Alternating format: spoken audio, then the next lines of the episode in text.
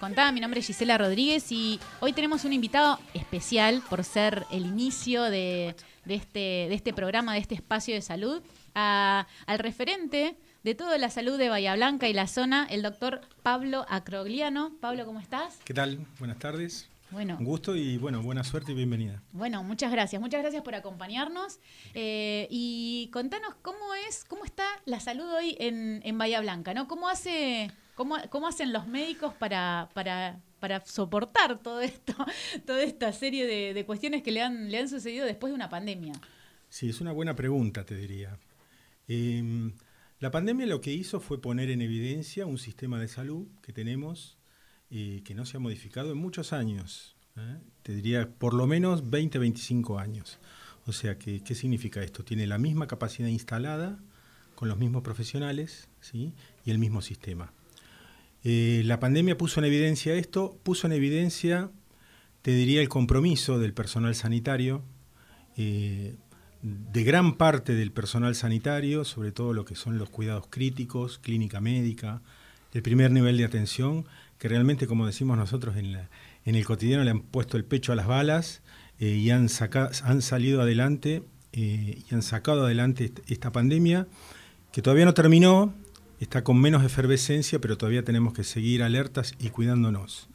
Y también ha puesto en evidencia la necesidad de empezar a pensar en políticas públicas, no solo eh, públicas del sector público, sino también incorporando a todo lo que es el sector privado.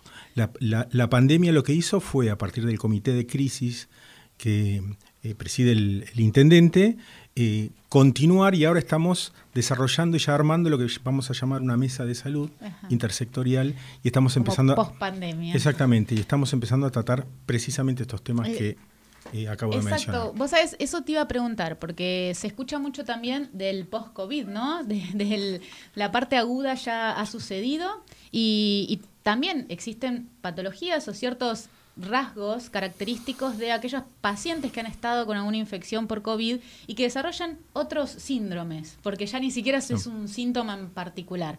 Eh, ¿Esto lo, lo, están viendo los, en los hospitales? ¿Hay algún, eh, ¿Lo van a ver con el, con el comité? ¿Qué es lo que... Eh, sí, sí, te diría, em, estamos viendo lo, lo, que llamamos el post-COVID, fundamentalmente lo que tiene que ver con eh, alteraciones en la salud mental, esto hay datos ya concretos.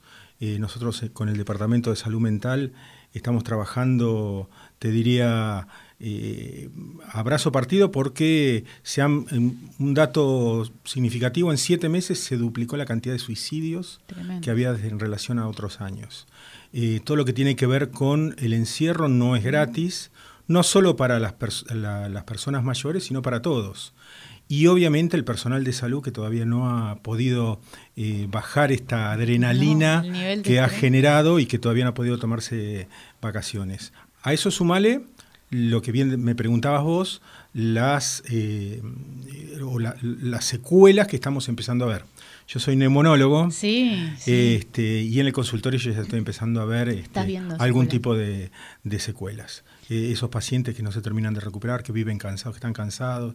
Ese, ese, o sea, eh, la fatiga crónica era un, como un síntoma cardinal con toda una cuestión que de hasta de como de, un Alzheimer, ¿no? Esos esos, esos sí, hay alguna hay lo, que pasa que lo que se está viendo es que eh, genera microtrombos.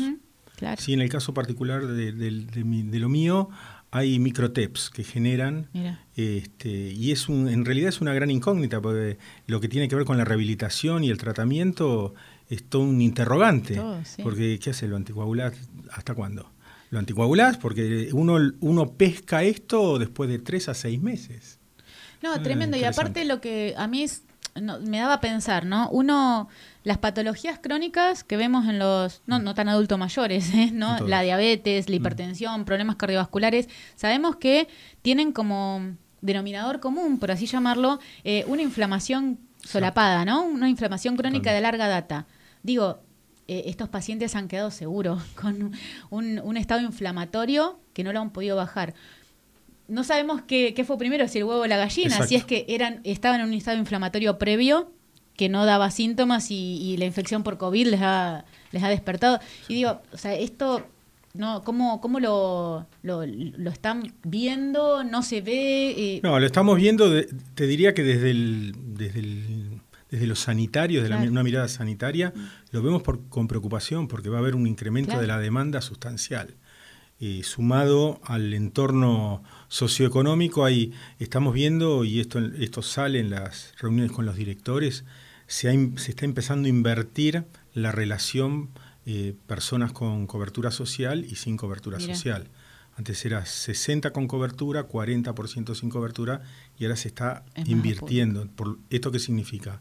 Va a haber una sobredemanda sobre la atención pública con las condiciones en que está el hospital público en general, tanto el provincial como el municipal. Y, se tienen en cuenta porque nosotros sabemos que el hospital, o sea, no el hospital, sino la salud, eh, podemos verla desde un punto de vista de tratamiento, de prevención o de promoción, ¿no? De la salud que es la, idea, digamos, eh, la piedra angular quizá de estilo saludable. ¿Hay algunas políticas de salud como para, para poder promover esta salud en la población a nivel público? Sí, desde la Secretaría y concretamente a partir de, nuestra gestión estamos impulsando y, dando una fuerte impronta en lo que tiene que ver con la estrategia de atención primaria de la salud.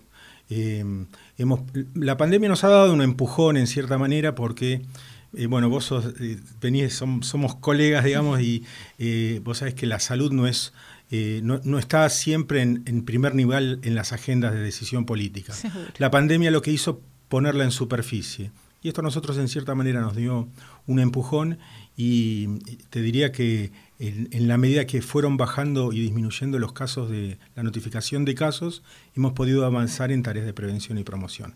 Eh, en, e, este mes es el mes del cuidado de la mujer, eh, estamos fuertemente promocionando y haciendo prevención en todo lo que tiene que ver con eh, el PAP, el cáncer de mama. la pandemia nos retrasó mucho en la agenda de vacunación. Eh, y estamos haciendo intervenciones.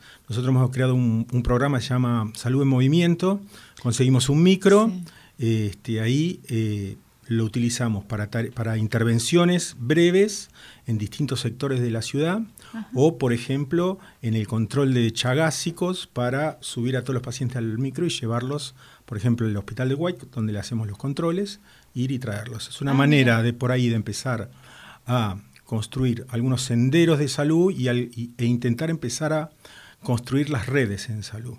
Es un tema complejo porque estamos muy acostumbrados a trabajar en el cuadradito que nos toca, ¿no? No, sí, eh, es como que, estamos fragmentados, ¿viste? Exactamente, exactamente. No, logramos unificar eh, eh, todos los espacios, todos los departamentos que, incluyen toda la salud, porque no es solamente una cuestión física, sabemos que es una cuestión mental, que es una cuestión social, así que, bueno... y también te quería contar algo que también es importante, es que estamos trabajando con las nutricionistas mm, en eh, un programa de huertas, que es un programa municipal un poco más macro, porque termina con producción eh, a escala de, eh, individual, o sea que trabajan con las personas. Trabajamos con las personas. A partir de los centros de atención primaria hay huertas, hemos instalado huertas, tenemos ocho las nutricionistas son las que están, te diría, a cargo junto con otros, otras áreas de, del municipio y a partir de la educación en alimentación saludable, en la auto en la y trabajan con la gente que está alrededor del centro de salud exactamente. Ah mira qué bueno.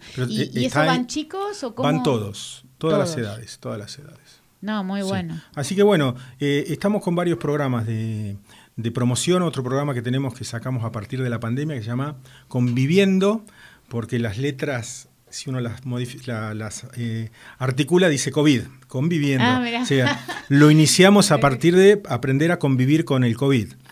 Pero es un programa que vino para instalarse, estamos trabajando con educación este, y básicamente estamos intentando eh, empezar a fomentar eh, hábitos saludables. Digamos, la cultura es la que crea la salud. Entonces, ese es nuestro, nuestro norte y en eso estamos trabajando y estamos, la verdad que con buena aceptación de la gente y, bien, contentos. sí, eso a mí me parece fundamental, porque yo no sé lo que vos opinás, pero viste con ahora, con la ley nueva de, etiquetado, eh, a mí me, parece algo que, que, es bueno para, para, la población, para saber lo que come, sobre todo principalmente por los chicos que tienen tantos mm. dulces y azúcares. Pero digo, ¿no? Si uno sabe lo que no tiene que comer, ¿qué come después? Eh, entonces, la educación, desde este punto de vista, desde las huertas o lo que me contás de las nutricionistas, me parece fantástico porque evitas que coman algo, pero ¿cómo haces para que... Sí, sí, incluso, digamos, no es simplemente enseñarles a, poner una semilla, ¿no? Sino que empieza desde el proceso de, del preparar la tierra hasta se hacen talleres de cocina para saber eh, de qué manera cocinar incluso, porque a veces hay que cocinar de determinada manera y qué alimentos este, poder utilizar. Sí, bueno, me parece fantástico. ¿Y, qué es lo que lo que te parece esta ley que va a modificar algo? ¿Vos, que, sí, son, son leyes a largo plazo, te diría. estas cosas me parecen importantes porque van sentando pilares, ¿sí? Mm. Eh, que pensá que, digamos, cuando uno habla de enfermedad, sabe que tiene un principio y un fin. Mm. ¿Y dónde se trata? En los hospitales. Mm. Cuando uno habla de salud, tiene un principio y tiene el fin el día que te morís. El día de claro. ¿Sí? Y no se trata en los hospitales. Se trata en, la, en, donde uno se desarrolla con referentes. El centro de salud es una de esas referencias. Entonces, eh, a largo plazo, digamos, eh, yo creo que va, a ser eh, eh, efectiva porque son, eh, son modificadoras de conductas. Exacto, sí, sí, me parece, me parece fantástico. Diana, ¿alguna pregunta? que quieras hacer? Eh, no, estaba muy interesada escuchando acerca de esto, de trabajar con los chicos, en el tema de nutrición también, porque por ahí uno piensa, bueno, te enseñan hasta cocinar, que es lo más difícil por ahí, porque los chicos por ahí no te comen verduras, pero no sabes cómo hacérselas, inclusive, bueno, tenés el producto, ¿y qué haces con el producto? Te quedas, viste, como mamá, viste, muchas veces te pasa eso. A mí me pasa, a mi nena cuesta mucho, y va a lo práctico, en las galletitas, lo que come todo el mundo, porque van y comparten, eh, a veces en, en, la escuela cada uno lleva sus cosas, pero igual ve que el otro tiene y por ahí también lo quiere. Entonces es como disfrazar un poco y que ellos también lo acepten. Sí, surgió mm, en realidad justamente por eso. Ahora no, no se ve tanto en las escuelas por, por la pandemia los kioscos. Pero el tema era ese, que en los kioscos de las escuelas tenías muchos productos que los chicos, o sea, que no eran del todo saludables. Entonces, por eso era que... que, sí, en algún momento se empezó a pensar, o yo no sé si acá, pero en los famosos eh, kioscos saludables. Kioscos saludables, sí. Sí, en algunas escuelas hay, de hecho en la de mi hija ah, había, sí, ahora ya no. Lo que pasa es que la pandemia rápidamente... Este, hizo desaparecer todo. Sí, y fue algo muy loco también con los chicos porque no te permitían llevar inclusive em, frutas. Eh, tenían que llevar en paquetes cerrados, justamente, entonces ahí también, ¿qué les, qué les dabas en paquete cerrado? Pero fue, sí, todo una, una, un movimiento en cuanto a cómo volver a adaptarnos después de la pandemia. Por eso es lo que yo pienso, el tema del etiquetado, que esté todo más claro, porque uno sabe que tiene cosas que no son lo mejor que le puedes dar a tu cuerpo, pero así todo, por ahí verlo te va a choquear un poco más no tener que buscarlo en la letra chiquita. Sí, exactamente. es decir, e, estas leyes apuestan a las generaciones que vienen, digamos. Eh, por ahí los que ya somos más grandes y estamos acostumbrados a, otro tipo de, dieta, si querés, eh, nos va a costar un poco más, más allá de que leamos el etiquetado. Sí, por ahí es como que nos va a llevar un poco más de tiempo, sin embargo, eh, poder adaptarnos a eso. Totalmente. Porque por ahí lo vamos a ver y después ya nos vamos a ir olvidando y como, bueno, sí, lo agarras igual, lo Bueno, ahí están nuestros hijos que te van a decir, no, eso no. Y que ellos aprenden mucho más rápido. Totalmente. Eh, y eso es lo mejor.